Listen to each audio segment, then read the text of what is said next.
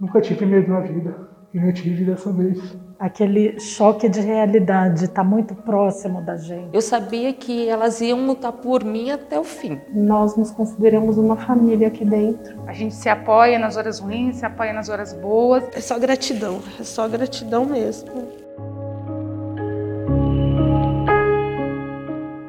Aloysio Tomé é enfermeiro no Hospital do Servidor Público Estadual HSPE. O profissional de 52 anos teve 95% do seu pulmão comprometido pela Covid-19. A gravidade do quadro clínico de Aloysio assustou seus colegas de trabalho e familiares, os quais se fortaleceram na fé. Foram 23 dias de internação. Suas companheiras de equipe, Tatiane Pinheiro e Gisele Faria Alonso, se mantiveram confiantes e insistentes no acompanhamento da evolução de Aloysio.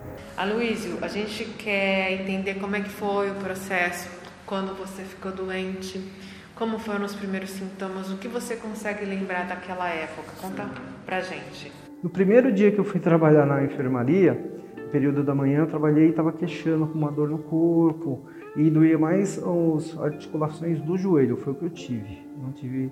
Então foi 2 de setembro, eu não consegui trabalhar, o corpo estava doendo muito. No dia 4 eu forcei, vim trabalhar, aguentei trabalhar até o meio-dia.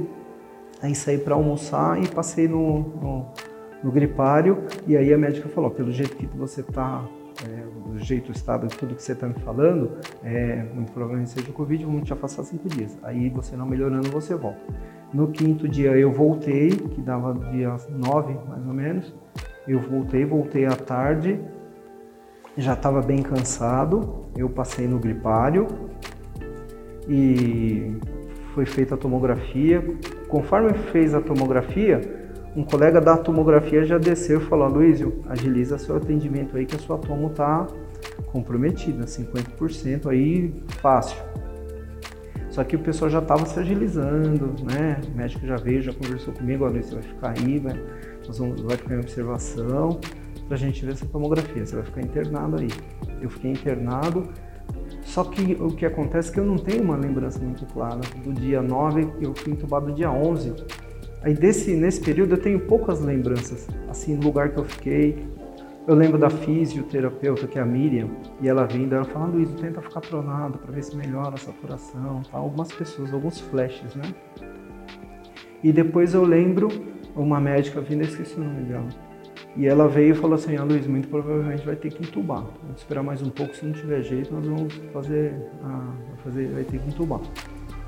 Eles, aí não teve jeito mesmo, aí eu falando que eu podia entrar em contato com a família, liguei para minha esposa, avisando, tranquilizei ela, ia ser entubado, conhecia toda a equipe, para ela ficar tranquilo, que eu estava muito confiante.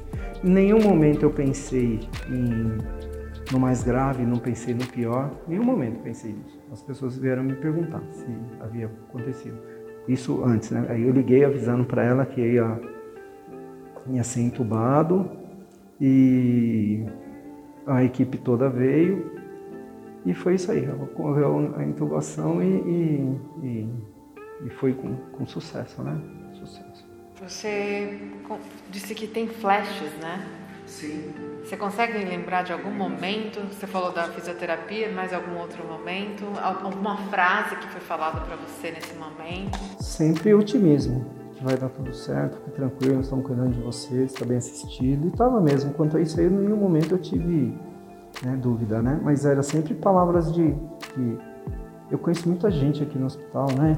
Então, é, o pessoal vinha procurar, vinha ver como é que estava, preocupado, né? E sempre com palavras de incentivo. Tatiane, é, como é que foi atender ou ter que dar um cuidado para um colega seu de trabalho? É, é aquilo que ele falou, assim, a gente se vê um colega é, é, muito complicado, porque a gente tem que ter empatia, né? A gente tem toda a empatia, a gente vê um colega, a gente quer ajudar, a gente quer estar próximo, a gente quer é, fazer de tudo para que ele não, não, não, sinta dor, não sinta, não, não, fique ruim. Então, quando eu recebi assim, soube que o Aloysio estava ruim, estava já internando, ele mandou uma mensagem no nosso grupo dizendo quem que estava de plantão naquele dia. Eu falei que eu ia estar no dia seguinte. Então ele me pediu algumas coisas, né, de cuidados pessoais. E aí eu vim, eu trouxe e, e quando eu fui vê-lo no meu horário de almoço, fui levar essas coisas. E eu vi ele já ali, é, é, é já deitado, já estava pronado. E, e, eu quis assim dar o máximo que eu pude, eu, eu, eu, uma palavra de carinho, de afeto, de conforto, de fé. O que você falava? Eu falava, Luísa, calma, vai passar, vai melhorar, você vai ficar bem, vai dar tudo certo, né? Calma, é, é só esse período, vai dar tudo bem, viu? Não, aí ele falava que estava com dor, né? Tô com dor nas costas. Aí eu falava, não, olha, tenha fé em Deus, vai passar. É só isso aqui, é só essa fasezinha, já vai passar. Não se preocupa, estamos aqui, tá tudo certo, tá tudo bem.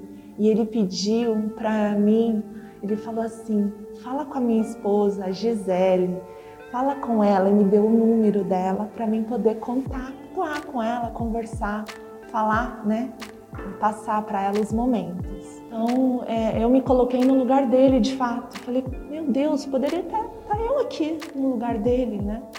Então, é isso. Foi um cuidado maior de, de, de, de afeto mesmo, de, de como se fosse irmão, de irmão mesmo. Então, eu queria conversar com ele, cuidar ali mesmo. Gisele, como é que é ver o Aloysio recuperado depois de tudo isso? Eu acredito que a palavra que se resume é gratidão, mas gratidão a um ser superior, porque, como ele comentou, quando a gente viu essa tomo dele com 95% tomada pelo Covid, é, ali a gente bateu o desespero. Ali a gente falou, a gente pode perder. E foi quando não deu meia hora, uma hora, como a gente teve o contato com ela e também estava conversando, a esposa dele, ela mandou uma mensagem para mim, falou, Gisele, eu não aguentei, eu tô aqui na porta do hospital. E aí eu falei assim, não, isso é, é providência divina. E eu não sei se eu pensava providência para que ele ouça ela, para que ela venha trazer essa vibração para ele, ou se alguma coisa pode acontecer. E aí foi quando ela, ela conseguiu entrar e visitá-lo, foi, foi emocionante ver os dois juntos. Como seria o hospital sem o Aloysio? Olha, se tivesse acontecido algo pior, eu acho que essa sensação de impotência, ela teria tido um peso muito maior. Porque você sabe que você está dando o teu melhor, você sabe que você está apegado à fé. Ia ser muito doloroso. Ia ser algo que é mas a gente não cogitou, não cogitou em momento algum não tê-lo conosco novamente. Eu acredito que esse pensamento foi o que, o que fez essa corrente de vibração em favor da saúde dele ter tido tanto sucesso. Aconteceu algo que você lembra que foi curioso, que saiu do comum, que até foi engraçado, que você consegue lembrar se é que teve algum momento nesse sentido? Em alguns momentos é, é pós-intubação, né? A gente fica sedado tal, né? E quando você volta da, da sedação, você fica confuso, né? E aí diz que eu fui bastante bagunceiro. Fui terrível, fui um paciente difícil. Nossa, eu tenho que agradecer. Porque de arrancar acesso, de, de nossa, eu pulei da cama, né? eu pulei da cama. E você lembra disso? De ter pulado da cama eu lembro, que eu pulei, eu tava pulando o muro e na minha cabeça, eu tava pulando o muro, a hora que eu pulei o muro eu caí no chão, aí deu aquele flash, deu aquela luz, aí eu vi que eu tava com roupa de hospital tudo, e o Rodrigo já me segurando, já tava do meu lado, ele falou, cara, você é louco, bicho. E uma coisa que eu tenho uma lembrança também foi de sede, senti muita, muita, muita sede. Uma coisa absurda. E eu lembro de uma loirinha que me dava assim aos pouquinhos, falava, Luiz, não pode tomar muito, é só um bolinho assim. Ela vinha e ficava me dando. Eu acho que eu acho que a pessoa que está aqui foi a Gia, era a Gia que estava. Luiz, qual foi a importância de você ter esse atendimento pelos seus colegas? É muito importante, demais. Eu sei que todos aqui prestam um bom serviço. Mas é, quando é um colega de trabalho seu, não posso nem falar que é diferenciado, mas quando é um amigo seu, um colega seu no trabalho, você tem um olhar diferenciado. Não tem como, é impossível. Seria.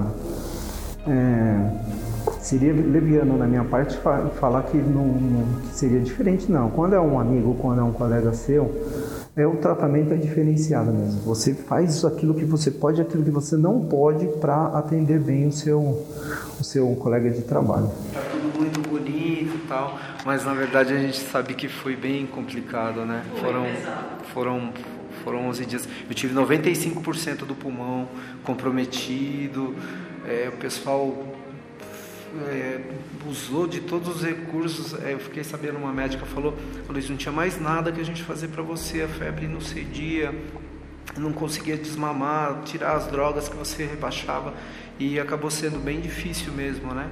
Aí é, chegaram, eu sei que não é uma coisa normal, assim, quando é uma sala de emergência você libera uma visita para um acompanhante para se despedir do paciente, né? Eu fiquei sabendo que liberaram visita para minha esposa porque era gravíssimo, né? A gente sabe da gravidade, né? Foi muito difícil. E ela falou que conversou pé do ouvido lá. Eu não lembro, eu não lembro. Eu não lembro. Mas diz que ajudou porque teve reação, né? Teve, teve resposta e. Quanto tempo depois que a sua esposa conversou? Mas assim, que ela fala. Dois dias. Dois dias, né? Dois dias. Isso, dois dias e aí diz que acabou ajudando mesmo, né? Eu. É, é, posso falar que os colegas de trabalho, os amigos do trabalho, não são nem colegas, são amigos de, de trabalho, né? E mão de Deus também, né? Para estar tá aqui, porque acho que deve ter alguma coisa, alguma missão para cumprir, deve ter alguma, algum trabalho que, que eu acho que é o que eu estou fazendo até agora mesmo, para ser sincero, porque ajudando o pessoal que está na mesma situação que eu, né?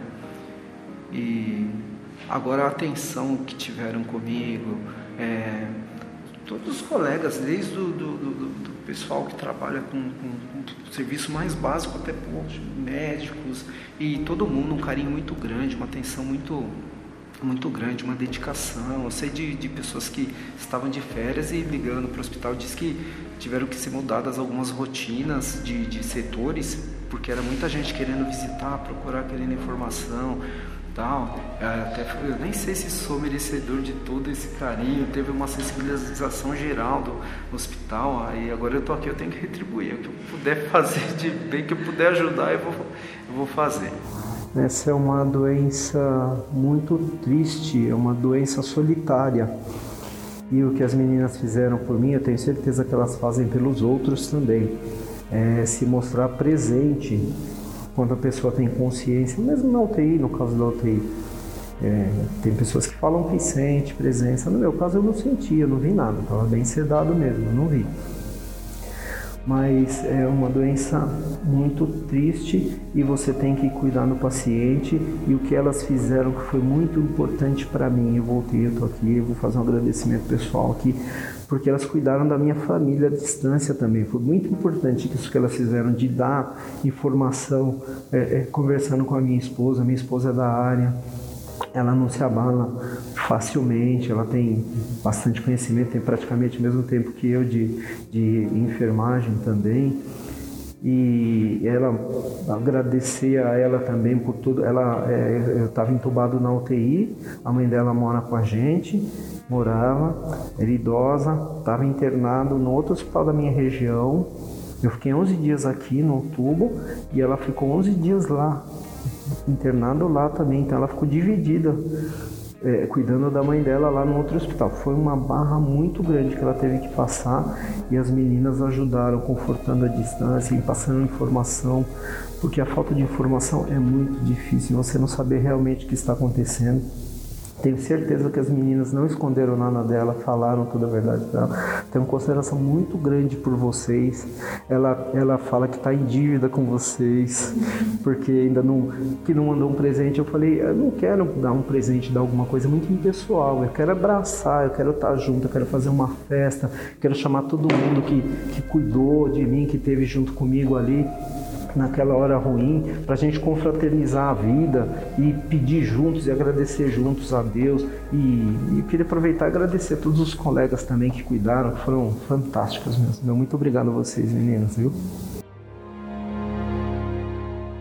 Participaram deste episódio Aloysio Tomé, Tatiane Pinheiro e Gisele Faria Alonso. O podcast da exposição A Gente Cuida Um do Outro é uma produção do Hospital do Servidor Público Estadual, o HSPE. A locução é de Keila Silva e o roteiro e edição de Daniel Almeida. As fotos são de Mário Castelo, a produção artística é de Tarsila Zonaro e os textos de Paloma Patrocínio. Essa produção teve apoio da Eco Skin.